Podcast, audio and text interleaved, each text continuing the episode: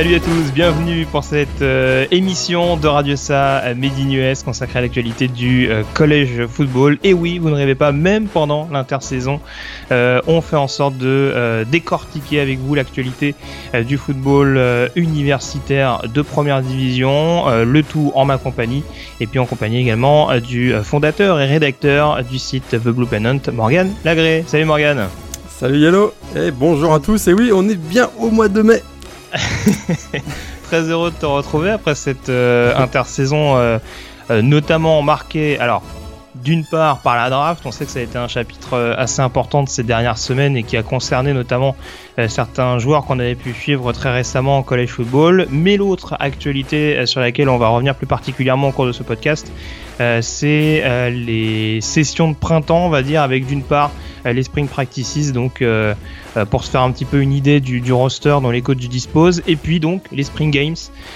des scrimmages organisés au sein même euh, des programmes, donc pour tester un petit peu les uns et les autres dans les différents match-ups, les différents duels qui vont qui vont animer donc cette intersaison au niveau des différentes équipes. avant de parler de ça également, on fera un petit tour forcément sur euh, l'actualité récente hein, de l'intersaison. encore une fois, il s'est passé euh, pas mal de choses. On parlera règlement, euh, coaching, on parlera transfert également, parce que ça c'est une grosse actualité du côté du college football. Il n'y a pas qu'en NFL où on s'agite à gauche à droite, on y reviendra dans quelques secondes. Donc bah, je te propose même Morgan qu'on démarre tout de suite en faisant dès à présent un tour d'horizon de l'actualité.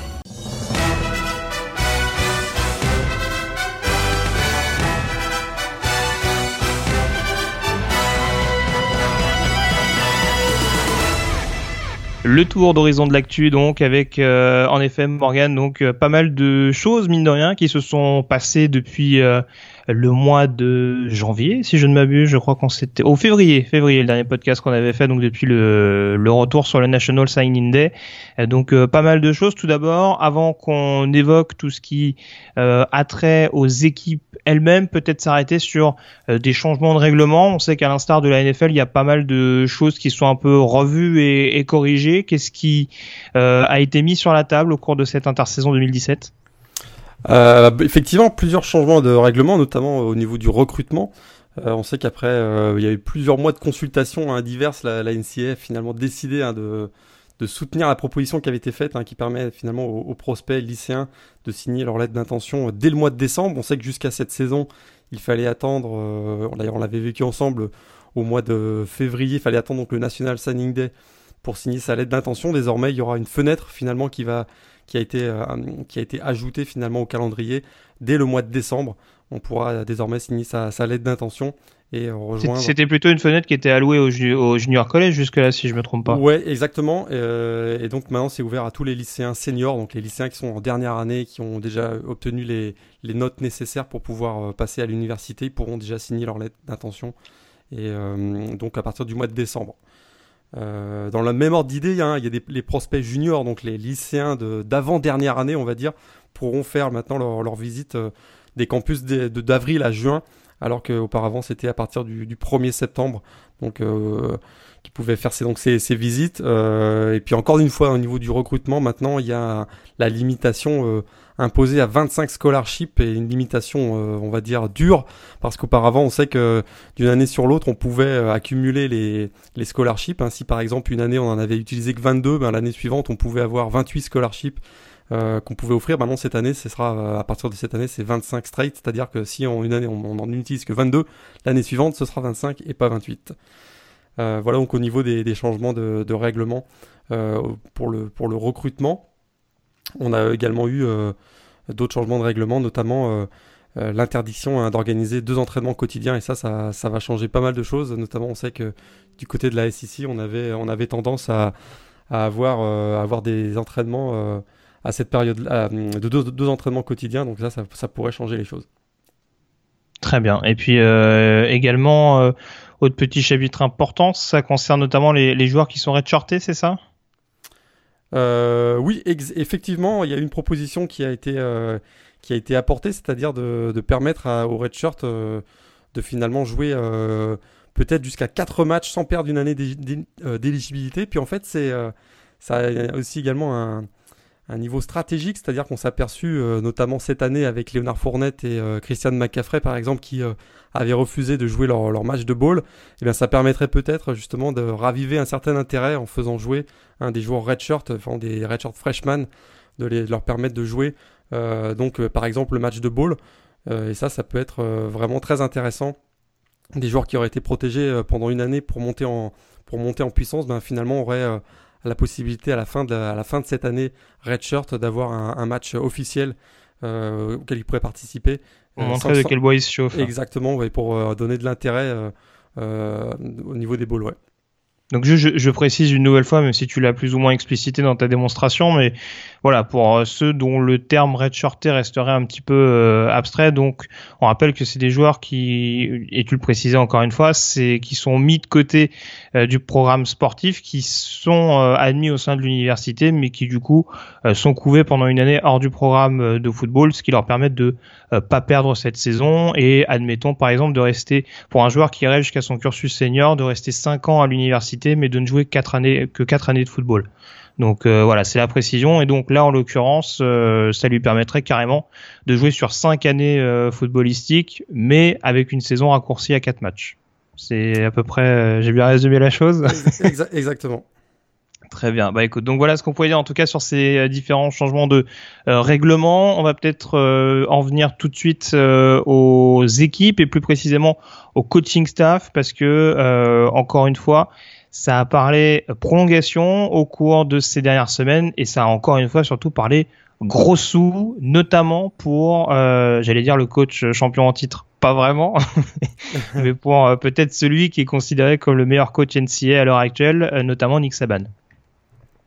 Ouais, contrat, contrat record, hein, 65 millions de dollars sur les 8 prochaines saisons, avec notamment un bonus à la signature de, de, 4 millions de dollars qui a fait beaucoup jaser, parce que au total, bah, on arrive à la somme euh, faramineuse de 11 millions 125 euh, 000 euh, dollars en 2017, totalement renversant.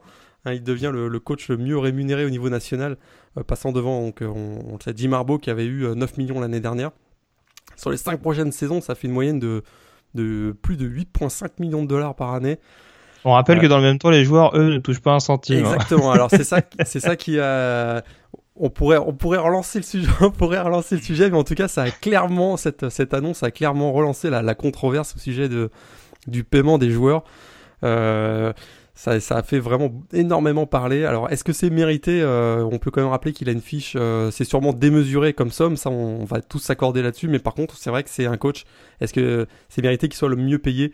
Euh, Probablement, on rappelle, un 5 titres de champion national, 4 avec Alabama, 1 avec LSU, et une fiche hallucinante, hein, de 205 victoires, 61 défaites seulement. Alors, Nick Saban a touché vraiment le pactole durant cette intersaison. Très bien. D'autres coachs éventuellement qui euh, qui ont été récompensés, on va dire, pour leur bon travail. Je pense notamment à, Chris Peterson et à, Paul Christ, les, co les coachs de Washington et Pittsburgh. Ouais, exactement. Et euh, euh, Pittsburgh, non, de Wisconsin. Wisconsin, ouais. J'ai remonté, j'ai remonté le temps. T'as remonté dans le temps.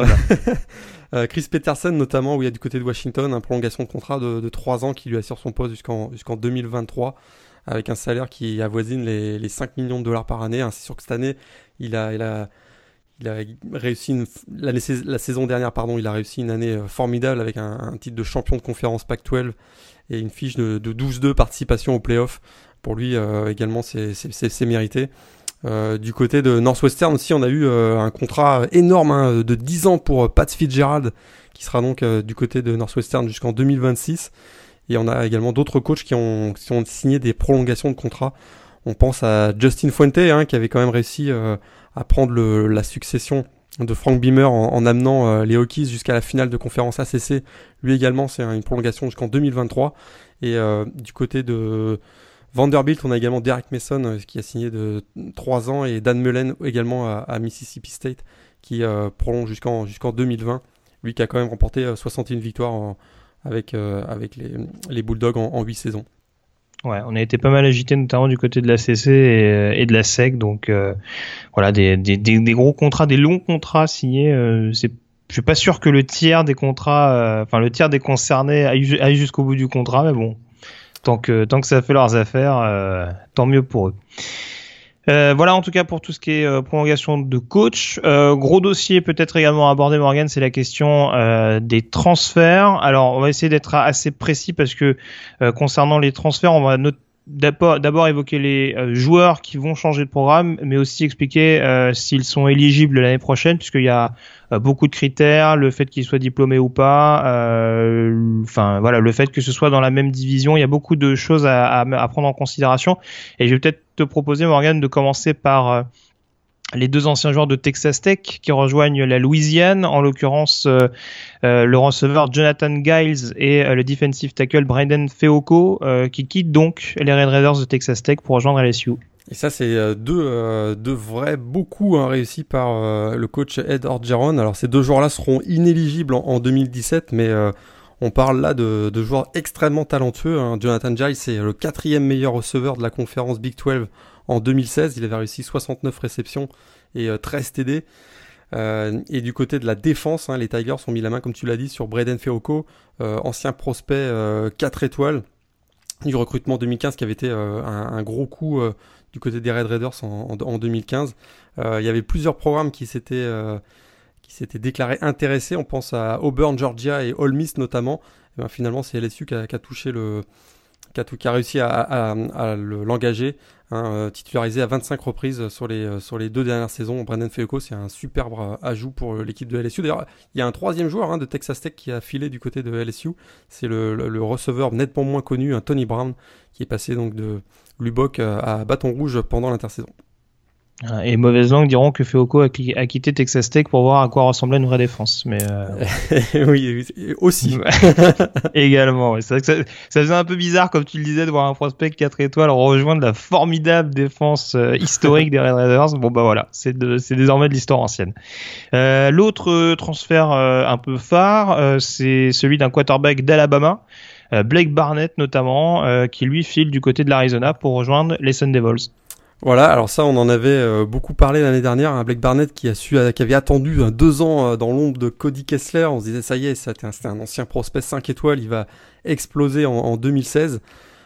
titularisé face à Alabama, on se souvient en match d'ouverture l'année dernière, en, septembre dernier, ça avait été une véritable catastrophe. USC avait pris une claque face au Crimson Tide. Derrière, il avait été complètement anesthésié et il avait même perdu sa, place de titulaire donc face au profit de Sam Darnold. Résultat, à la fin de la, saison, il a, il a filé donc du côté de, du côté de Pittsburgh. Alors, euh, pour Pittsburgh, c'est un, c'est un beau coup. Est-ce qu'il va réussir à, se relancer? Ça, ça, c'est la vraie question. Euh, mais c'est sûr que pour les Panthers de Pittsburgh, c'est avoir un quarterback 5 étoiles dans son, dans son programme, c'est vraiment très intéressant pour eux. Et pour Blake Barnett? Euh, j'ai complètement pas j'ai bah oui mais je, je, trouvais ça bizarre aussi excuse-moi je pensais Barnett était backup de Cody Kessler. ouais, que je pensais non non j'ai oui, tu, ouais.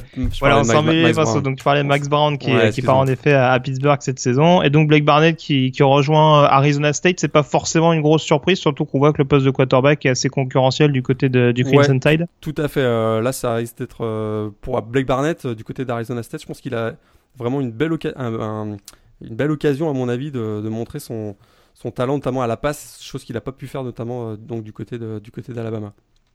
Et pour toi, ça. Enfin, on aura le temps d'y revenir, mais euh, la concurrence avec Manny Wilkins ou voire Brady White, même si euh, le soufflet est un peu retombé, euh, ça paraît pas trop compliqué de se faire sa place comme quarterback titulaire? Bah Wilkins, moi j'ai vraiment pas été convaincu l'an dernier. Je trouvais que bah, déjà au niveau des blessures, il avait beaucoup de difficultés à rester dans les, dans les matchs, mais je pense que Barnett a quand même un, nettement supérieur à ces deux joueurs-là, à White et à Wilkins. D'accord. Euh, alors tant qu'on est sur la page euh, quarterback, euh, deux départs importants que je vais te soumettre. Euh, alors on a le départ de Thomas Sirk qui était ces dernières saisons le quarterback titulaire de Duke et qui rejoint rejoint East Carolina. Et puis on a également Brandon Harris euh, comme le, narcisse presque de la NCA. Euh, Brandon Harris, ancien quarterback titulaire d'LSU, qui lui file du côté euh, de North Carolina pour prendre la, la relève de, de Mitch Trubisky. J'avais demandé quel, quel transfert te paraît le plus intrigant.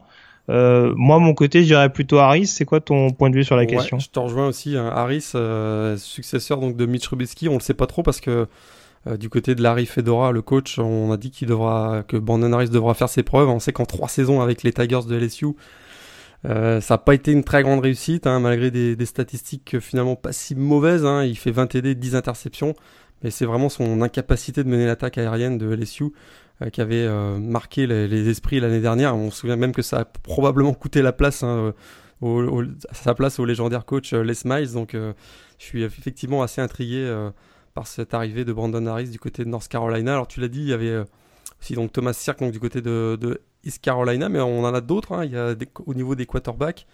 Euh, je reviens pas sur Max Brown donc du côté de, Pittsburgh, mais euh, il y en a un qui est passé un peu inaperçu et qui, à mon avis, pourrait être euh, une, belle surprise. C'est Anu Solomon. Hein. On se souvient que il a été quand même très longtemps titularisé au sein de l'attaque d'Arizona et qui file du côté de Baylor. Et ça, ça pourrait être aussi une, bonne surprise.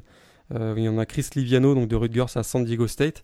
Et puis euh, il y a eu des transferts, mais euh, qui dont la date remonte un peu, mais qui vont avoir prendre effet cette année. On sait que Kyle Allen donc, hmm. Texas A&M vers Houston. On a également Kyler Murray donc de Texas A&M vers Oklahoma. Il sera peut-être il sera sûrement backup. Ouais, il sera probablement backup. Ça, on, prend pas trop de risques en disant ça. Mais on se hmm. souvient aussi que Will Greer, hein, donc du côté de, qui était du côté de Florida, comme quarterback très prometteur à filer du côté de, de West Virginia. Donc euh, plusieurs, euh, plusieurs quarterbacks. Euh, et il y a Shane Morris aussi, un ancien prospect très élevé du côté de Michigan qui file du côté de Central Michigan. Et puis on attend toujours hein, le, le, choix de Malik Zahir qui a quitté Notre-Dame, on le sait, et qui n'a toujours pas annoncé son, qui n'a toujours pas annoncé son choix. On sait qu'il a dressé une petite liste donc, qui, qui est composée de Florida, Texas, Wisconsin, ou voir Harvard dans, le, dans la FCS. Donc on attend encore l'annonce de, de Malik. Ah, il n'y avait pas du LSU dans le lot. Il me semble avoir vu ça euh, traîner quelque part. Bon, c'est peut-être plus d'actualité, remarque, tu me diras.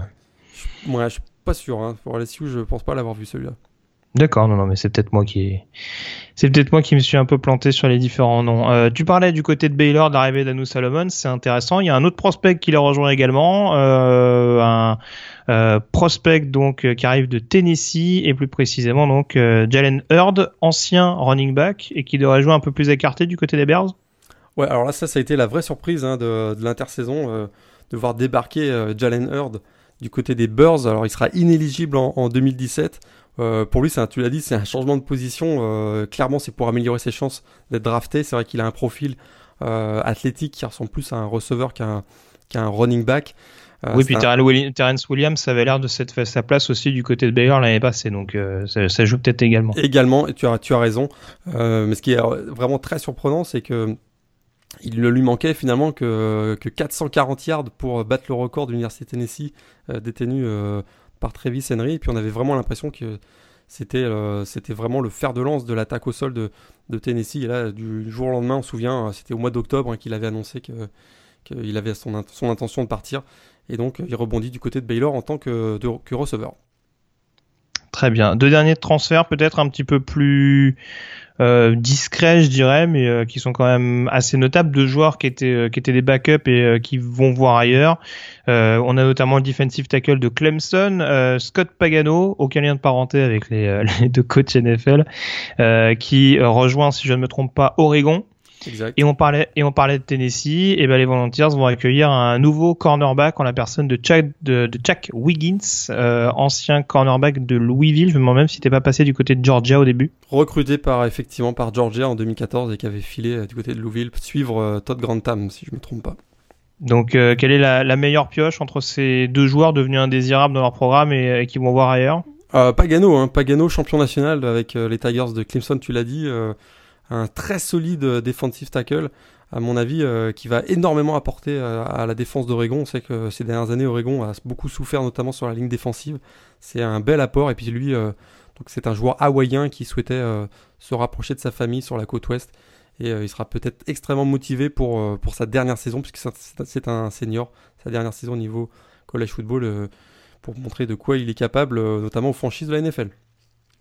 Euh, changement de système peut-être du côté d'Oregon parce que euh, on était généralement ces dernières saisons on était plutôt sur de la 34 ça va peut-être plus euh, se renforcer sur la ligne défensive avec l'arrivée de Willy Taggart. C'est pas sûr.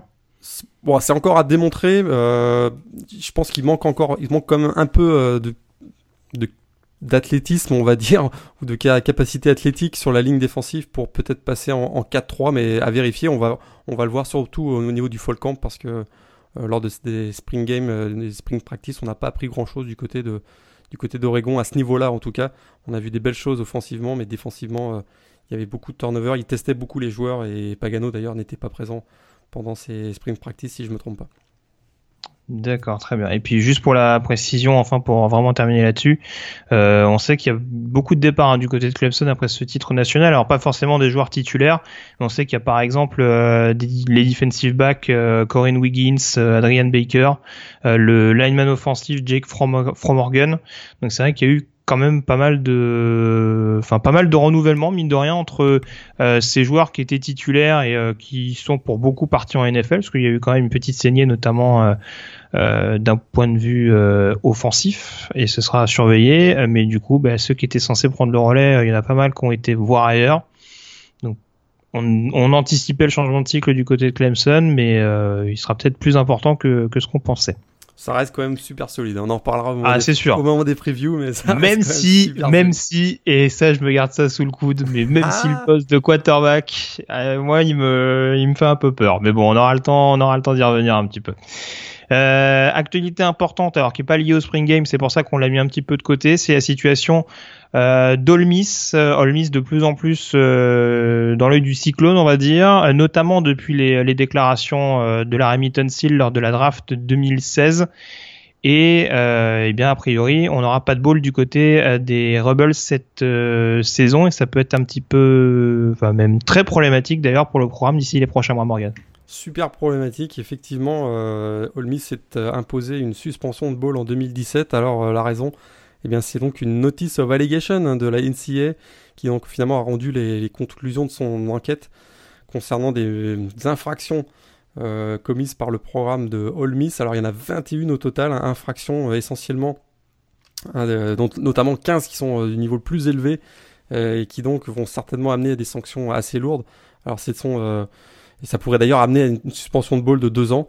C'est pour ça que pour démontrer sa, bonne foi et sa coopération, Ole Miss s'est déjà imposé une suspension de ball en, 2017. Alors, euh, qu'est-ce qu'on reproche exactement aux Rebels ben, Comme je le disais, essentiellement des infractions au niveau du, recrutement, hein, des sommes versées à des recrues, des services rendus à des prospects, notamment un paiement de transport, des locations de voitures, d'hôtels, euh, l'hébergement, tout ça c'est interdit par les règlements. Euh... juste te coupe, mais pour la précision, c'est des faits qui sont reprochés spécifiquement pendant l'époque Hugh Freeze ou qui remontent également à Houston Nutt, puisqu'on sait qu'il y avait aussi des, des, des, des, bruits d'infraction qui couraient sur cette période, euh, sur cette période donnée. Eh bien, c'est essentiellement pendant, le, pendant la période de Hugh Freeze. C'est bien ça le problème d'ailleurs. Il a été euh, mis sur la sellette et on sait qu'il y a quelques jours et dans une interview, il a même refusé de répondre à, des questions, quittant subitement l'interview. Alors, euh, c'est effectivement pendant la période du Hugh Freeze, et on se souvient tous hein, de cette euh, sensationnelle, euh, sensationnelle promotion 2013 hein, de, All Miss avec effectivement les Larry Seal, etc., etc. Et on commence à mieux comprendre peut-être pourquoi est-ce que ça s'était aussi bien passé. en tout cas, ce qui, ce qui est vraiment, ce qui a beaucoup marqué la NCS, et ils l'ont d'ailleurs décrit dans, les conclusions de l'enquête, c'est un manque de contrôle, ce qu'ils ont appelé un manque de contrôle institutionnel, c'est-à-dire qu'il semble qu'à l'intérieur du programme euh, et même de la direction athlétique de Miss, il n'y a aucune structure qui est mise en place pour contrôler hein, euh, les, agissements des boosters, donc ces, mécènes et, qui, accompagnent, euh, les, qui accompagnent les programmes. Et, ça, c'est un vrai problème parce que finalement, on pense que délibérément, ils ont ouvert la porte avec un manque de structure, qui a ouvert la porte à ce type d'agissement. Et d'ailleurs, certains ont dit se sont beaucoup amusés, euh, notamment sur, euh, sur les réseaux sociaux, en disant bah, finalement euh, les joueurs sont. On, se plaint beaucoup du salaire de Saban, mais finalement les joueurs sont, sont aussi payés, puisque regardez, on voit qu'il y, des, il y a des paiements au niveau des recrutements, bien sûr, c'était plus la joke, mais ça a fait beaucoup parler en tout cas. C'est ces infractions commises par le programme d'Olmis et c'est coûteux effectivement pour Olmis et qui sera privé de ball en 2017, c'est-à-dire que même s'ils si ils sont éligibles, ils ne pourront pas y participer. Ouais, et puis en effet, d'un enfin, point de vue recrutement, c'est vrai que ça peut être fâcheux dans une division euh, ouest en plus de la conférence sec qui est quand même euh, hyper compétitive. Ça, ça pourrait être assez coûteux assez vite. On a vu d'ailleurs que cette saison, ça, il y a eu un petit retour de bâton quand même. Ça pourrait, puis ça pourrait faire très très mal hein, s'il y avait par exemple une sanction qui serait, euh, parce que vraiment on a quand même 15 infractions de niveau 1 et on pourrait avoir donc deux ans de suspension de ball et puis surtout, ça permettrait peut-être à comme on l'avait vu avec Penn State il y a quelques années, la NCAA pourrait autoriser tous les joueurs de, de Ole Miss à quitter le programme dû à cette suspension de deux ans. Alors là, ce serait vraiment le, la catastrophe évidemment pour Ole Miss parce qu'avec la concurrence, comme tu le dis dans la SEC, mm. euh, ce serait assez rapide que les joueurs de Miss filent du côté de Mississippi State et d'autres programmes de la SEC. C'est ça, et à quitter le programme en étant éligible, immédiatement, parce que c'était aussi la, condition qui, qui, coûtait un peu cher aussi à Penn State, parce que quand on n'est pas éligible l'année d'après, ça peut faire réfléchir. Là, du coup, si on peut aller où on veut euh, en jouant dès la saison suivante, il y a une marge de manœuvre qui est quand même un peu plus intéressante pour euh, pour les joueurs. D'ailleurs, l'appel euh, l'appel donc de cette euh, notice d'allégation, ça va être va avoir lieu dans les jours qui viennent, donc on pourra en reparler au prochain podcast au mois de juin. Ça marche. Euh, dernière actualité de ce tour d'horizon de l'actu, c'est forcément euh, retenir un petit peu le, fait insolite de l'intersaison. Il y en a eu quand même quelques-uns. Euh, quels sont ceux qui t'ont marqué ou celui qui t'a marqué le, plus particulièrement? Bah, c'est sûr qu'il y en a eu plusieurs. On, aurait pu parler de l'arrestation euh, filmée de Baker Mayfield, hein, euh, qui traînait dans la nuit un peu, euh, on va dire, en ayant un peu abusé de la boisson. On pourrait parler de ce gouverneur de l'Arkansas qui, qui autorise les, le port des armes à feu dans les stades. Bon, finalement, ça a été, ça a été, il y a une marche arrière puisque le Sénat a refusé donc cette législation. Mais moi, ce que je retiens, c'est parce que ça a été quand même euh, vraiment intéressant à suivre. C'est le, voyage finalement de Michigan à Rome. Hein. on en a beaucoup parlé de Jim Harbaugh qui, euh, bien sûr, aime bien garder le programme de Michigan sur le devant de la scène médiatique notamment.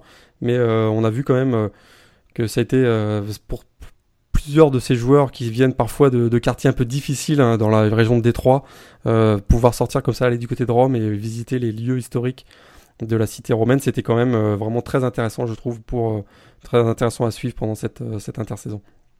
Ouais, même si malheureusement donc euh, ce sera un one shot puisque du coup il y aura plus possibilité de le faire euh, du côté de Michigan ou d'un tout autre programme. Donc bon c'est c'est un peu dommage. On aurait bien aimé qu'ils viennent à Paris par exemple mais bon a priori, euh, ce sera pas pour aujourd'hui. Euh, non, alors un fait insolite que t'as pas évoqué et sur lequel, euh, enfin, qui me faisait un peu réagir. Alors c'est insolite et pathétique à la fois. C'est quand même cette histoire de Dishon Watson qui se qui se fait chasser d'un d'un bar de Tuscaloosa. Moi, ça m'a fait un peu.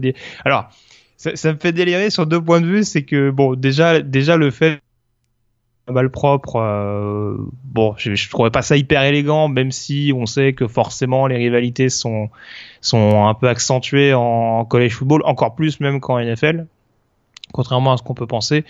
Après, ce qui me, ce qui me fait délire encore plus, c'est Dishon Watson qui se dit tiens, je vais aller dans un bar de Tuscaloosa, il va y avoir aucun problème. Moi, j'aime bien ce, ce délire de se dire bon bah voilà, on, on sait justement qu'il y a cet univers-là. Alors, on peut le regretter sur certains aspects, mais on sait que c'est partie intégrante forcément euh, du college football et le fait de même pas se dire tiens, euh, bon, alors peut-être qu'il en avait conscience, hein, qu'il s'est dit on y va et puis on, on va tenter sa chance. Mais bon, voilà. Bon, après, ah, a priori, il a aussi été un petit peu pris à partie par Ryan Anderson et, euh, et Wallace Gilberry, qui étaient deux anciens joueurs d'Alabama. Bon, ça c'est un peu moyen encore une fois, mais bon, voilà. C'est, le fait insolite que je retiens également de mon côté, même si je te rejoins, c'est vrai que voir, voir Michigan du côté de Rome, euh, c'est, c'est suffisamment atypique pour être, pour être souligné. On a fait le point Morgan du coup sur ce tour d'horizon de l'actualité. On peut donc euh, désormais s'intéresser de plus près, faire un focus sur les Spring Games avec notamment les vainqueurs et les perdants de euh, ces matchs du printemps.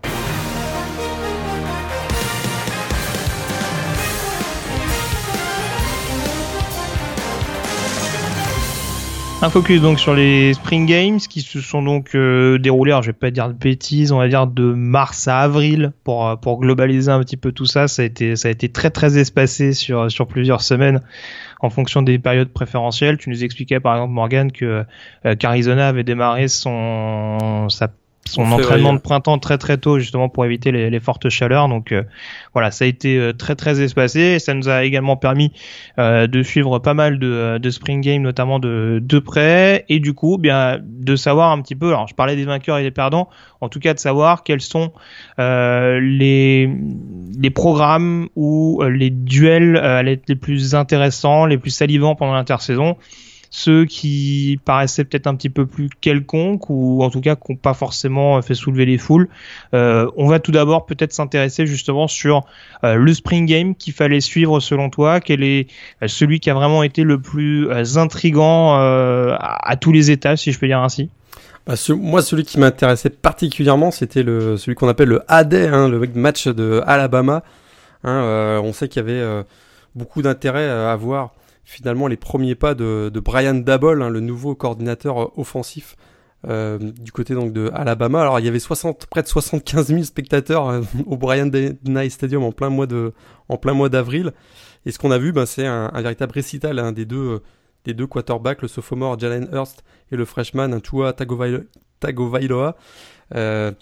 Alors on sait que l'absence d'un jeu aérien du Crimson Tide a été pointée du doigt l'année dernière. On se souvient que ben, finalement le caractère un peu dimensionnel de cette attaque a coûté cher et probablement euh, le titre national d'ailleurs qui est perdu, finalement face à, à Clemson. Alors on connaît un peu l'histoire, hein, le coordinateur offensif à l'époque, euh, Len Kiffin, avait été remercié la semaine précédente, euh, précédent donc le, National Championship Game, remplacé par Steve Sarkisian. Ce dernier finalement reste un seul match. Puisqu'il a accepté le poste de coordinateur offensif des Falcons d'Atlanta, du coup, dans la NFL. Alors il y a une vraie curiosité à découvrir, euh, ben, moi je trouve l'attaque du Crimson Tide version Brian euh, Dabble, hein, qui était donc l'ancien Titan, l'ancien coach des Titans euh, chez les Patriots de la Nouvelle-Angleterre. Alors résultat plutôt prometteur, je trouve plus de 600 yards, on l'avait noté, plus de 600 yards et 5 TD de la part des quarterbacks. On a vu un très bon Jalen Hurts et un excellent tu vois, Tagovailoa, donc l'Hawaïen qui sort donc du même, du même lycée que Marcus Mariota. Ces deux-là ont fait un gros récital et on a découvert aussi un, un trou freshman, le receveur Jerry Jody, qui a fait près de 134 yards euh, sur réception avec 2 TD. Et euh, vraiment, ses premiers, euh, premiers pas donc, de Brian Dabble ont été très encourageants. Et c'est moi, ça m'intéressait beaucoup de voir justement s'il allait y avoir un, changement de cap du côté de Alabama. Et en tout cas, ça a l'air que on va peut-être voir une attaque explosive, beaucoup plus explosive et maintenant plus unidimensionnelle avec un jeu au sol très très costaud, même s'il y a encore Scarborough qui sera de retour. Mais euh, vraiment, pour moi, c'était le match à suivre de, de Spring Game lors de ce printemps. D'accord. Euh, alors un Spring Game que moi j'ai plus euh, retenu en particulier. Alors je sais pas si ça faisait partie de des, du, des Spring Games que tu considérais comme quelconque, j'en suis pas persuadé, mais j'attendais en effet, on en a parlé tout à l'heure, de voir un petit peu ce qu'allait faire Michigan. Euh, on parlait de certains renouvellements dans des programmes, Clemson, Alabama, où il va y avoir notamment beaucoup de renouvellements défensifs. Euh, Michigan, on rappelle qu'il y a quand même au moins 14-15 joueurs qui sont partis par le pied de la draft. Et c'est vrai que c'était intéressant de voir quel visage allait avoir cette équipe, euh, d'une part offensivement, mais aussi défensivement. Et on a vu qu'il y avait quelques joueurs qui allaient se faire leur place. Forcément, on a beaucoup insisté sur le fait que euh, en défense, notamment euh, Rashen Gary, qui était le la recrue phare en 2016, euh, allait enfin être être mis dans le grand bain, on va dire, sur la ligne défensive notamment aux côtés de Brian Mon et, et Maurice Hurst. Euh, et puis on attendait de voir des prospects peut-être un petit peu plus intrigants. Moi personnellement, j'étais euh, agréablement surpris de découvrir un joueur comme Kelly Cutson. Euh, qui a priori devrait être un peu euh, l'homme à tout faire, euh, enfin dans le rôle un petit peu qu'avait Jabril Peppers l'année passée. Et c'est vrai que le voir au poste de linebacker avec d'autres joueurs qui vont un peu plus pousser, par exemple un joueur comme comme Devin Bush également, qui va qui va avoir des responsabilités, qui va prendre a priori poste pour poste les responsabilités de Ben Gideon cette saison. voilà, on se dit qu'il y a quand même euh, des choses assez prometteuses. Euh, j'attendrai de voir un petit peu le backfield défensif. Et puis l'autre chose qui m'intriguait quand même, euh, c'est de savoir au niveau du poste de quarterback. J'étais quand même assez sceptique sur Wilton Spate. je ne te le cache pas, Morgan. Ce n'est pas sa prestation du Spring Game qui m'a énormément rassuré. Donc, tout le monde en a parlé, ça a été très mm. catastrophique, on va dire. et donc, a priori, bah, donc une autre recrue importante de Michigan, euh, c'est en 2016 d'ailleurs également, il me semble, Brandon Peters. Euh, je me demande s'il est pas redshirt freshman, mais j'ai un doute. Euh, qui du coup bah, a fait lui un spring game assez intéressant et on se pose la question du coup. Alors je sais que le groupe des Wolverines c'est quand même très très très jeune, donc euh, mettre un joueur quasiment de première année aux commandes de l'attaque, je suis pas sûr que Jim Harbaugh soit très très fan. Mais euh, bon, je pense que ça pose question et c'est aussi ça qui m'a intrigué dans dans ce spring game de, de Michigan et euh, qui, qui l'a rendu également assez intéressant à mes yeux. Est-ce que tu as un, spring game qui au contraire t'a peut-être un petit peu déçu ou, en revanche quelque chose, euh, le spring game d'un programme qui était à ses côtés mais dont t'attendais pas forcément grand-chose? Euh, 80 134 spectateurs du côté du Ohio Stadium pour voir les Buckeyes et euh, Urban Meyer a eu la bonne idée d'interdire les plaquages pendant le match. Ce qui fait que ça a été quand même assez inintéressant comme spring game. Hein, euh, ça ressemblait plus à un match de, flag football. Euh, moi j'adore le flag football, mais c'était pas, c'était pas le sujet. ça a été vraiment assez, assez atypique comme match. Et, finalement, la seule chose qu'on a retenu de la rencontre, c'est que Ohio State, pour la troisième année consécutive, malgré les, les travaux actuellement dans le Ohio, Ohio Stadium, finalement pour la troisième année consécutive, c'est le Spring Game qui a attiré le, plus de spectateurs, avec, comme je, dis, plus de 80 000 spectateurs. Ça, ça m'a quand même un peu déçu euh, de la part d'Urban Meyer. Ouais, moi je te rejoins également. Hein. J'en ai pas, spécialement, mais c'est vrai que ça m'a, un petit peu étonné également. Donc euh, oui, c'est clair pour un programme euh, aussi attendu que celui-ci. Bon, quand on quand on voit qu'il y a quand même des, alors ce qui est toujours intéressant au niveau d'Esprit Game, c'est aussi pour ça qu'on vous encourage à le regarder, notamment par le biais du portail vidéo de, Blue Pennant. Euh, c'est qu'en fait, il peut y avoir à peu près tout. Donc, c'est vrai que moi je suis un petit peu je suis un petit peu déçu quand quand il n'y a pas des fois des scrimmages c'est vrai que c'est quand il y a chez certains programmes c'est parfois juste des ateliers des presque des, des séances euh, position par position. Donc c'est vrai que ça peut un peu laisser sur notre fin si on veut découvrir un petit peu euh, des futurs talents, euh, des joueurs qui sont amenés à prendre plus de responsabilités l'année suivante. Donc euh, voilà, après ça voilà, il peut y avoir des scrimmages qui sont différents. T'as l'exemple d'Ohio State, t'as des scrimmages qui se jouent normalement, mais où on économise des joueurs sur les équipes spéciales. Euh, il me semble avoir vu à l'inverse que par exemple, je crois que c'est Texas Tech où, euh, où on n'hésite pas euh, à tester les joueurs sur Special Team. Donc en tout cas, il y a plusieurs choses à voir au cours de ces euh, de ces confrontations euh, de Spring Game et c'est aussi ça qui qui rend la chose assez assez intéressante et, et savoureuse à suivre. L'autre élément important euh, sur lequel on s'intéressait Morgan, c'est la question des quarterbacks, notamment ceux euh, qui sont pressentis pour être titulaires en, en 2017. Quel est euh, celui, parmi ces nouveaux quarterbacks, qui t'a fait la meilleure impression au cours de cette période? Alors tout à l'heure, quand on a fait la liste des transferts, on a peut-être oublié euh, le plus important, je m'en aperçois, c'est qu'on n'a pas parlé de Jared, Jared Stidham, oui. euh, qui, qui, est passé de Baylor, donc l'ancien prospect 5 étoiles, qui est passé de Baylor à Auburn euh, pendant l'intersaison. Alors c'était c'était probablement le meilleur quarterback hein, du, du, recrutement 2015, et il, a, il est resté dans l'ombre hein, pendant deux ans de Seth Russell. Et lors de ce spring game donc de Auburn, il a fait vraiment une démonstration avec avec 267 yards à la passe, il a vraiment montré une qualité, une précision chirurgicale sur les longues passes notamment. Et euh, ça, c'est une nouveauté parce qu'on sait que du côté de Auburn, euh, depuis Cam Newton et même à l'époque Cam Newton, c'était pas vraiment euh, sa force, hein, les longues passes. Eh bien, on n'a pas vraiment de, de quarterback d'envergure cette année. On a vraiment l'impression que là, ils ont une pièce maîtresse pour leur attaque et il y a un vrai buzz qui tourne autour de actuellement autour du programme de Auburn. Alors on pourrait avoir en tout cas une, fantastique bataille à distance au, sein de l'État de l'Alabama entre euh, Jared Stidham donc euh, à Auburn et euh, Jalen Hurts, le meilleur joueur de la conférence SEC l'an dernier. du côté donc du Crimson Tide d'Alabama, ça pourrait être vraiment super intéressant, mais super performance de Jared Stidham lors de ce Spring Game de Auburn. Alors c'est sûr que ça reste un match sans enjeu, mais on voit qu'il n'a pas perdu son talent malgré les deux années passées dans l'ombre de, de Russell. Très bien. Et puis tant qu'on évoque également ceux qui ont fait bonne impression, les joueurs qui ont fait bonne impression, on va peut-être s'intéresser aux, tout nouveaux euh, recrutés, aux, freshmen. Alors tu nous parlais tout à l'heure de, de Jerry Judy, le, le receveur d'Alabama, qui, qui avait marqué des points au niveau de cette attaque du Crimson Tide. Je crois savoir, sans trop m'avancer, que du côté de Florida State, il y a un autre joueur qui t'a pas mal euh, plu. On l'attendait hein, aussi, on était très curieux. On l'attendait un peu. Ouais. ouais parce qu'il est arrivé euh, de manière euh, précoce, hein, c'était un early enrollee, donc, les, prospects qui arrivent dès le mois de janvier, il était donc depuis plusieurs semaines du côté de Florida State. Euh, on sait que c'est le successeur de d'Alvin Cook, hein, le meilleur running back de l'histoire, peut-être le meilleur running back de l'histoire du programme de, Florida State. Euh, Dalvin Cook hein, qui avait réussi quand même 46 TD en, en 3 saisons. Et eh bien malgré un, fumble un commis lors de ce spring game de Florida State, on a vu un super Cam Akers avec 84, 87 yards au sol et un total de 102 yards toute catégorie.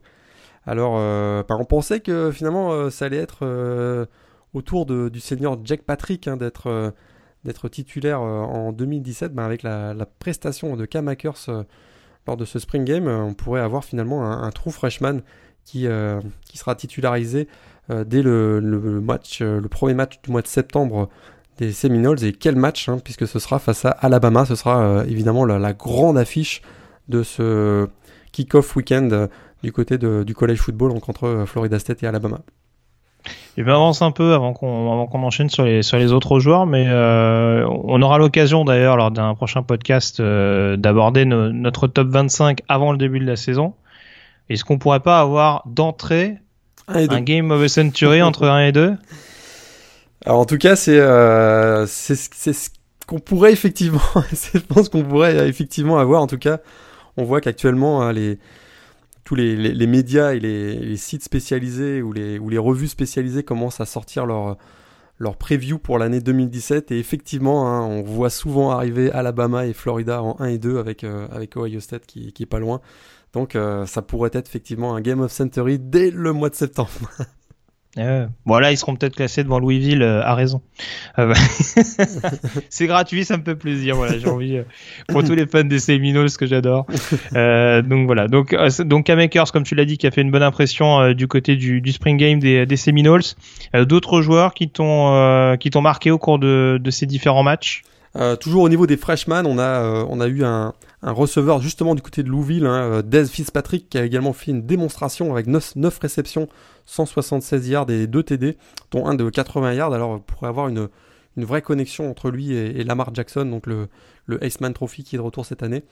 Et euh, d'ailleurs, on va le voir, Des Fitzpatrick, dès le premier match euh, de la saison de Louisville, qui sera contre Purdue, et oui, de Anthony Mangou. Donc, euh, ce sera intéressant de suivre Des Fitzpatrick. Un autre. Ce sera sur terrain neutre, hein, juste pour la précision. Oui, ce sera dans, sur le terrain des Colts d'Indianapolis, si je ne me hmm, trompe pas.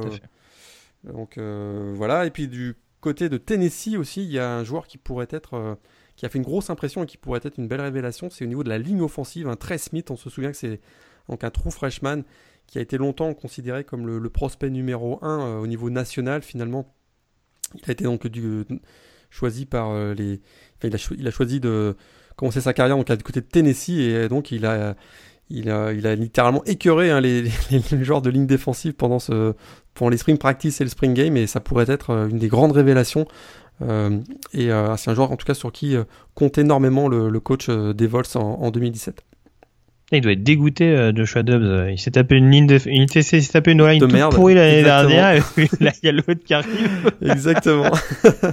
et puis un joueur également qui, qui, qui a dû t'intéresser de très près, c'est euh, Delin Hayes, le joueur de Notre-Dame.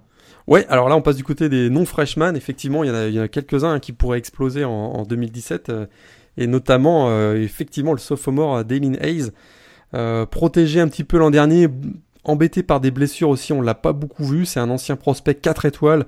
certains même, certains même l'annonçaient comme un 5 étoiles.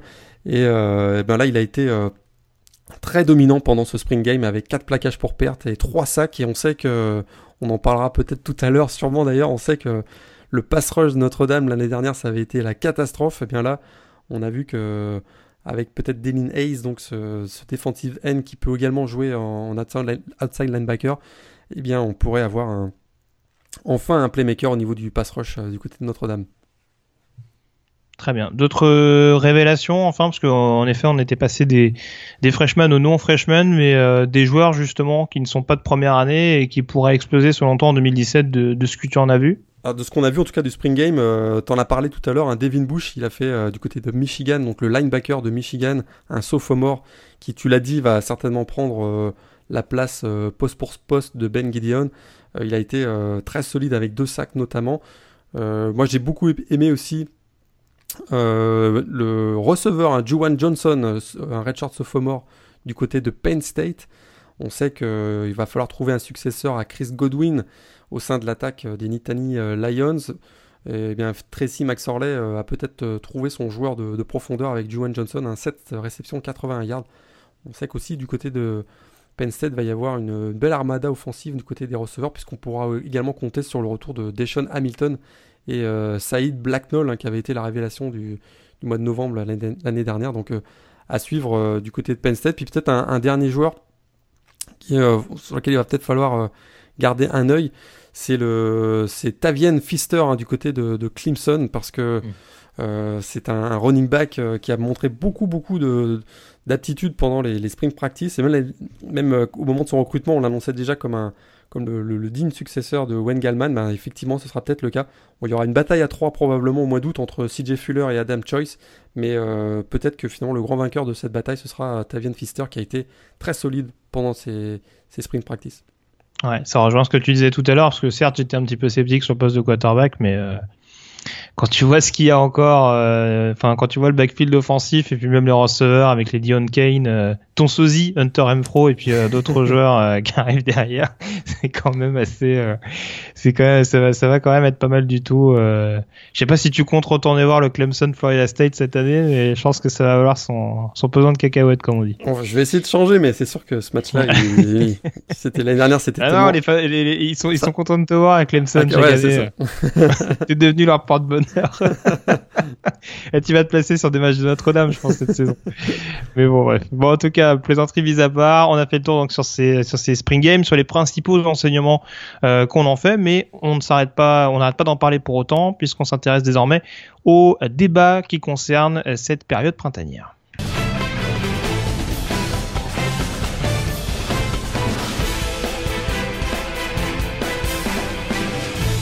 Et forcément, comment ne pas parler débat sans s'intéresser aux Purdue Boilermakers et à Anthony Mangou, dont vous pouvez d'ailleurs retrouver euh, l'interview sur le site The Blue Pennant, interview qu'il t'a accordé Morgan il y, a, quelques jours de cela, à la sortie des, Spring Practices. Euh, donc on s'intéresse un petit peu à, la situation euh, d'Anthony et pour cause, il y a eu euh, beaucoup de turnover du côté du côté du poste de receveur à Purdue, beaucoup de joueurs seniors qui sont allés voir ailleurs. Alors il y a D'Angelo Yancey notamment qui a été euh, drafté d'ailleurs par les mm. Packers, me semble-t-il. Ouais, pas les Packers. Euh, on a également euh, Enfrop, doit y avoir. Euh, il, y a, Cameron Posey. Cameron Posey et Bilal Marshall, les trois joueurs qui sont partis. Ouais. Donc c'est vrai que ça fait quand même pas mal de monde. Anthony Maungou, on le rappelle, euh, qui sera senior cette saison, euh, donc dans sa dernière année universitaire, s'il n'y a pas de blessure et on lui souhaite, on lui souhaite pas du tout. Euh, donc a priori, et c'est ce qui t'expliquait dans le dans l'interview, s'il est pas titulaire d'ici le premier match face à Louisville, il considérera ça comme une contre-performance. Euh, comment on doit quand même juger le poste de receveur du côté de l'équipe de, de l'Indiana, sachant qu'on le rappelle, en 2016, on l'évoquait comme peut-être le poste le plus fourni du programme. Est-ce que c'est toujours d'actualité en 2017 bah, En tout cas, qui est sûr, c'est que le départ donc, des trois joueurs que tu as cités, euh, ça laisse un peu la, porte ouverte. Hein, et tout est très ouvert parce qu'il n'y a aucun euh, receveur numéro 1 qui est a priori incontestable. Alors euh, c'est vraiment une belle chance à saisir pour Anthony. On sait qu'avec sa vitesse, probablement le sophomore Terence Landers hein, est quasiment assuré d'avoir le, poste donc de X receiver. mais en tout cas, Anthony, à mon avis, a une, belle chance d'avoir le, le, poste à l'opposé, donc le Z receiver parce qu'il a une, sa, taille, une dimension athlétique, il est capable vraiment euh, de gagner, euh, de gagner pas mal de yards aussi avec euh, avec la dimension physique de son jeu. il sera, il, sera peut-être aligné finalement avec Gregory Phillips, qui serait plutôt en slot receiver. Mais donc il a vraiment une belle chance, mais en tout cas le danger pour Anthony ben, pourrait finalement venir de trois joueurs qui n'étaient pas présents au spring game et au sprint practice au cours du mois de, de, de mars et d'avril, mais qui seront là par contre au moment du fall camp. On parle hein, des deux prometteurs joueurs issus du junior collège, euh, Terry Wright et Isaac Zico, deux joueurs qui sont extrêmement prolifiques, qui ont été extrêmement prolifiques au niveau du junior collège. Mais alors le celui qui pourrait venir rafler la mise, c'est euh, l'ancienne recrue 4 étoiles de Notre-Dame, hein, le Floridien Corey Holmes, qui va arriver également euh, au mois d'août. et ça, ça pourrait être un, danger pour lui, mais effectivement, en tant que senior, il a quand même maintenant pas mal d'expérience, Anthony. Euh, du côté de, Purdue. C'est ce qu'il me disait d'ailleurs, qu'il se sentait vraiment comme un vétéran et qu'il y avait beaucoup de jeunes joueurs qui venaient le, poser des questions pour mieux, le mieux, s'intégrer. Alors, euh, ça va être, euh, pour lui, tout va se jouer certainement au, mois, d'août, mais avec l'arrivée en tout cas d'un nouveau coach, hein, Jeff Brom. on sait que le, jeu de passe va être très important dans son système. Alors Anthony a vraiment l'occasion et l'opportunité, à mon avis, de montrer pas mal de choses l'année prochaine. C'est sûr. Et alors, alors tu, tu revenais quand même sur ce, sur ce transfert donc, qui arrive du côté de, de Purdue, ce qui est presque encore plus inquiétant, c'est d'avoir vu, euh, et on en parlait en début d'émission, que euh, Jonathan Giles, ancien euh, receveur de Texas Tech, était dans la liste de Purdue. Donc on a la sensation qu'il y a quand même un, petit doute aujourd'hui de la part de Jeff Brown sur les squads de receveurs qu'il a. Ça présage rien sur ce qui va se passer par rapport à, Anthony, mais en tout cas ça peut éventuellement amener un peu de, concurrence. L'autre chose qui sera peut-être un petit peu à noter, euh, je parlais de la concurrence au poste de receveur, mais on peut parler plus largement de la concurrence sur le jeu aérien. Euh, puisque le poste de Tylen est quand même assez bien considéré dans les systèmes de, Jeff Brom. Euh, je pense que c'est pas Tyler Higby à Western Kentucky qui dira le contraire. Euh, et en l'occurrence, un joueur comme Cole Herdman qui a fait une bonne saison l'année passée peut peut-être manger pas mal de ballons également. Sûrement, probablement aussi le running back, hein, Markel Jones, tu l'as bien dit. Jeff Brom, il aime utiliser au maximum euh, ces, armes dans le jeu aérien, que ce soit au niveau de Titan et des running backs, ça pourrait venir effectivement baisser un petit peu la, production des receveurs. Euh, alors c'est Anthony hein, de, prendre sa chance et de montrer qu'il est capable d'assumer un, rôle de numéro 1, mais c'est sûr que euh, le départ de D'Angelo Yancy et Cameron Posey notamment fait que bah, on se pose beaucoup de questions du côté du, du de la profondeur hein, du, au niveau des receveurs de, Purdue et c'est pas étonnant qu'on ait été voir, été chercher ailleurs, voir s'il n'y a pas des solutions. Mais ça n'empêche qu'Anthony a une belle, a une belle chance et une belle carte à jouer euh, au mois d'août. Très bien. en tout cas, on, on ça de très près, mais voilà, c'est vraiment tout le mal qu'on lui souhaite, euh, qu'il soit titulaire contre contre l'UV et surtout qu'il soit un peu plus euh, sollicité que ces deux dernières saisons, parce que c'est vrai que on peut se dire que peut-être car l'entraînement, euh, on, juge d'autres receveurs plus performants. En attendant, il y a quand même des matchs où il s'est distingué. Euh, alors, il y avait le match de Marshall en 2015. Je sais plus contre quelle équipe. Il avait fait un gros match également en 2016, mais il me semblait que c'était une équipe de la Big Ten, donc c'était quand même une confrontation euh, pas, pas anodine, loin de là. Donc euh, voilà, il y a, des matchs où il est capable de briller, donc ce serait bien aussi qu'on lui laisse un peu plus sa chance. Donc euh, c'est tout ce qu'on lui souhaite euh, encore une fois et on vous invite de nouveau à, consulter l'interview donc d'Anthony sur le site The Blue Pennant disponible donc depuis quelques jours. Peut-être autre question plus importante, un débat plus approfondi parce que mine de rien, ça reste un débat biaisé. Euh, Anthony Bangou, est-ce qu'il y aura la concurrence? Forcément, on a envie qu'il n'y en ait pas trop non plus. en tout cas, on se doute qu'il euh, fera tout pour, pour la mettre à mal. Euh, en tout cas, un autre sujet qui, je l'imagine, Morgan, te tient beaucoup à cœur, c'est la situation de Notre-Dame. on rappelle que l'année dernière, la défense a été absolument catastrophique et tu le soulignais notamment avec l'absence de, de pass rush. Euh, il y a eu un changement de coordinateur défensif. L'excellent Brian Van Gorder est parti, faut-il le rappeler. Et euh, du coup, il y a eu pas mal de changements au cours de l'intersaison. Euh, le principal changement, c'est l'arrivée de, Michael Coe comme coordinateur défensif, ancien coordinateur donc de Wake Forest, notamment l'année passée. Du coup, à quoi il faut s'attendre pour cette saison du côté de, de Notre-Dame? Quels sont pour toi les, les chantiers prioritaires au sein de cette escouade? Bah, c'est sûr qu'on l'a dit, hein, la, ligne défensive, et en particulier le pass rush, on se répète, mais 14 euh, sacs seulement l'an dernier. vous avez bien entendu, 14 sacs, euh, 3 seulement par la ligne défensive. Alors, euh, ben, tu l'as dit, en plus d'être une vraie passoire contre la course, euh, cette ligne était incapable de mettre la, pression sur le quarterback adverse. Ça a été un petit peu mieux au mois de novembre, mais, mais en septembre-octobre, c'était absolument horrible. Alors, le secteur défensif semble quand même euh, solide, euh, on va dire, au niveau du personnel, pour, au niveau des linebackers et des defensive backs. Hein, mais euh, le point faible se situe au niveau du front fort. malgré le retour, et ça c'est à noter quand même, le retour de 11 joueurs sur la ligne défensive. Le seul problème, c'est que ces 11 joueurs n'ont pas réussi un seul sac l'an dernier, et un, ridicule total, je l'avais noté, de, 6 plaquages pour perte. Alors, la bonne nouvelle quand même, on en a parlé tout à l'heure, c'est la présence hein, du, prometteur sophomore Dylin Hayes, et euh, également du senior euh, Jay Hayes, hein, qui sont, il n'y a aucun lien de parenté entre les deux, mais euh, qui formeront ces deux joueurs-là, certainement autour de Jerry Tillery, le defensive tackle, très athlétique. finalement, il est le, la colonne vertébrale de cette, de cette défense, mais ça risque d'être ça risque d'être compliqué parce que la mauvaise nouvelle, c'est que à peu de choses près, hein, ce sera le même groupe que l'an dernier. il y a un manque criant de playmaker et donc la tâche hein, de Mike Elko sera, sera vraiment très ardue pour essayer de transformer une, défense qui a, qui a perdu confiance, notamment essentiellement au niveau du pass rush, parce que contre la passe c'était pas si mauvais, mais euh, va transformer cette, euh, cette équipe qui a certainement un déficit de confiance en une équipe qui pourrait être dominante l'année prochaine. Euh, bon courage, ça va, ça va être assez compliqué pour lui. Et alors au niveau du, alors tu parlais de la passe, et forcément ça va être un chantier prépondérant contre la course. On sait qu'il y a souvent eu notamment sur le deuxième rideau, Monty Tio, Jalen Smith pour ne citer que. Euh, qui est censé être le leader cette saison Niles Morgan par exemple? Ouais, ah, c'est sûr que Niles Morgan, euh, l'année dernière, il a montré quand même euh, notamment extrêmement puissant et dynamique. Il a montré de belles choses avec 94 plaquages, 4 sacs. On a également son backup, un Greer Martini, qui a montré quelques, quelques belles choses. Il y a également des, un freshman, un Jonathan Jones, qui, qui sera à surveiller. Puis du côté donc de, des euh, weak side linebackers, on a, on a également un Tevon Coney, un, un junior qui pourrait, euh, qui pourrait être assez intéressant cette année. c'est pas vraiment le problème des, je pense, de la défense, c'est pas au niveau de linebacker. cette année, il y, a, y, a, quand même, avec notamment Nice Morgan, un, joueur qui peut être un le capitaine notamment de la défense, qui pourrait être vraiment dominant et un, un vrai leader.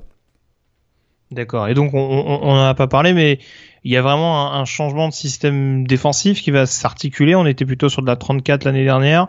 Ça va plutôt se recentrer bah, justement sur ce que tu évoquais tout à l'heure, à savoir un, front fort pour vraiment euh, peut-être apporter un peu plus de euh, euh, d'agressivité sur le premier contact en termes de, de pass rush. Euh, tu penses que ça va mettre quand même un, petit peu de, de, temps à se mettre en place?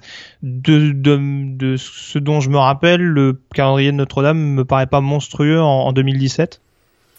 Euh, pas monstrueux, il y a quand même Georgia dès le 9 septembre, ça, ça risque d'être euh, un gros match. Ça risque d'être un, à la maison, non? C'est à, ouais, à la maison, exactement. Euh, bon, tu me diras, ça, vu ce qu'on a vu l'année dernière, ça, ça, peut ne pas changer grand chose, mais c'était juste pour la précision. Oui, ça peut pas changer grand chose. Puis ce qui, moi, ce qui m'inquiète aussi, c'est c'est l'arrivée de Chip Long, hein, le coordinateur offensif de, à Notre-Dame, parce que là, il va y avoir probablement un, un niveau très élevé euh, on va dire, euh, une attaque extrêmement dynamique et euh, qui risque de mettre beaucoup de pression finalement par, par, effet ricochet sur la défense, c'est-à-dire qu'on risque d'avoir une attaque très agressive de Notre-Dame qui pourrait finalement avoir beaucoup de avoir beaucoup de out, on va dire, et, et ça pourrait être assez préjudiciable pour la défense qui va devoir se préparer non pas à, pouvoir se reposer avec des longs drives hein, du côté de Notre-Dame, ça risque d'être des drives très courts, à la, un peu à la Oregon, ou à la Arizona State. Donc euh, cette défense va, va, devoir être en tout cas très bien préparée euh, physiquement et athlétiquement parce qu'ils vont, ils vont souffrir à mon avis en défense. Et dernière question peut-être justement qui a trait à, la défense. Si euh, la prestation défensive est encore calamiteuse, est-ce que pour toi le poste de Brian Kelly est menacé cette saison?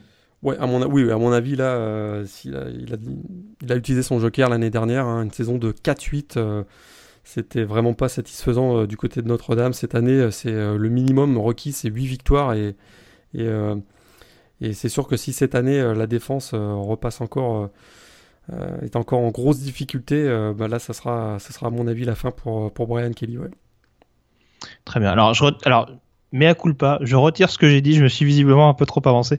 Le calendrier de Notre-Dame n'est pas si cool que ça. Je sais pas, sais pas te contredire, mais il y a Georgia, Michigan State, euh, il y a à North Carolina, à Michigan State, à North Carolina, USC, USC petite équipe, à Florida, à Florida qui cette année sera probablement un gros candidat dans la CC, et puis ils finissent toujours avec le match. Non, à, Miami, tu veux dire Pardon, excuse-moi, à Miami, donc euh, qui sera le, excuse-moi, à Miami. Attends, ils ont déjà un calendrier suffisamment chiant, ouais. tu leur ajoutes Florida à, en plus.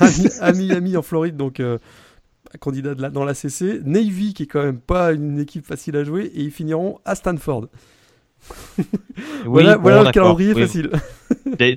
D'ailleurs, ils affronteront Wake Forest également, donc euh, retrouvailles entre, entre Mike Elko et euh, son ancien head coach Dave Clawson, euh, qui pourrait être intéressant à, suivre. Et puis, tu l'as pas dit, mais il y a quand même ce choc entre Boston College et, Notre-Dame le 16 septembre. Ça, ça pourrait un match qui pourrait m'intéresser. Le, Morgan Ball. Exactement. Remake du match qui, était, qui avait lieu au. C'était où? Ah bah, bah, mince. Il avait lieu où? Dans le stade de baseball l'année dernière, c'est ça, non? Au Fenway Park, ouais. Euh, oui, c'est ça. Euh, non, c'était pas au Fenway Park que ça a été joué. C'était où? Mince, je me rappelle plus. Bon, c'est pas très grave, mais c'était déjà à Notre-Dame Boston College, il me semble. Ouais. Mais à ce match-là, effectivement, à suivre, hein à suivre. dit-il avec un large sourire à peine perceptible. Très bien. Bon, en tout cas, euh, on a fait le tour euh, sur ces euh, principaux, sur ces principales interrogations, ces principaux enseignements, donc encore une fois liés au Spring Game. Est-ce qu'il y a quelque chose qu'on n'a pas abordé, Morgan, et qui te paraissait important de euh, de traiter euh, peut-être un, un, sujet qui te revient comme ça et sur lequel on n'a pas eu le temps. Ah, juste peut-être, tiens, puisqu'on a fait le tour d'horizon de l'actualité, une nouvelle importante euh, qui est tombée il y a quelques heures à peine, c'est la possible suspension d'Antonio Callaway, le receveur de Florida contre Michigan en première semaine pour possession de marijuana. alors, les joueurs choisissent quand même leur choisissent quand même leur timing parce que d'habitude enfin dans la majeure partie des cas, on a quand même des premières semaines assez calmes. Là, les mecs jouent quand même des grosses affiches en première semaine et euh, ils se comportent n'importe comment. Donc euh, bon, c'est quand même assez. Euh, Puis Antonio Callaway, c'est chaque année. Hein. C'est l'année dernière, il nous avait fait. Oui, c'est vrai. Oui, c'est vrai que c'était déjà fait penser. Ouais. donc là, il recommence cette année. Effectivement, je pense que hmm, pour lui, là, le, le, match face à Michigan, donc l'ouverture de la saison, ça sent pas bon pour lui. On a une belle escouade de receveurs à Florida. entre lui et Tyreek Cleveland, qui est un peu, euh, un peu limite, aussi. Bah, euh... Qui s'était fait filmer en train de braquer une, euh, un appartement aussi l'année dernière. Si, si, vous vous souvenez, il y avait, il y avait une vidéo qui avait.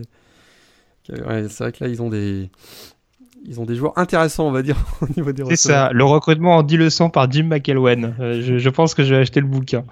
Enfin bref, donc euh, voilà, c'était l'actualité qui, qui me revenait comme ça, mais euh, voilà ce qu'on pouvait dire. Euh, tu en parlais un petit peu Morgan tout à l'heure. On reviendra assez rapidement pour un nouveau podcast Radio Sam et spécial College Football, notamment donc pour pas forcément faire une prévue dans le détail, mais en tout cas euh, s'intéresser, euh, faire notre petite projection de top 25, on va dire, voir à peu près euh, les forces en présence et le classement qui nous paraîtrait euh, légitime vu qu'il va pas tarder à être publié. Il me semble que ça doit tomber peut-être fin juillet, si je m'avance pas trop sur sur la date, mi-juillet, fin juillet peut-être. Ouais.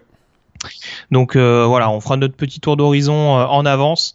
Et puis euh, voilà, ça vous permettra peut-être de nous laisser également vos impressions sur euh, votre top 25 à vous, vos têtes d'affiche. Euh, voilà, on en parlait tout à l'heure notamment avec ce qui pourrait être l'affiche de première semaine entre un possible numéro 1 Alabama et un possible numéro 2 Florida State. Donc on aura le temps d'y revenir en détail et ça ne conditionnera pas, je le précise tout de suite, les previews qui arriveront dans la foulée. D'ailleurs, il y aura les previews qu'on abordera par le biais du podcast, mais il y aura aussi le retour des previews écrites sur le site The Blue Pennant avec euh, énormément de programmes. Je sais que euh, Morgan commence déjà, commence déjà pardon, à potasser euh, dessus et je vais m'y mettre également très rapidement, sache-le. Et voilà en tout cas ce qu'on ce qu'on pouvait dire donc dans les prochaines semaines beaucoup d'actualités à suivre sur le site euh, Blue Pennant, beaucoup de choses à venir également à la rentrée, beaucoup de choses nouvelles euh, qu'on va essayer de mettre en, en, application. Enfin suivez en tout cas de très très près toute l'actualité euh, liée au college football par le biais euh, de The Blue Pennant. Et puis à côté de nous Morgan, on se retrouve très vite pour une nouvelle émission, un nouveau podcast. Je te remercie de nouveau d'avoir été en ma compagnie et puis on se dit à très bientôt. À très bientôt. Ciao.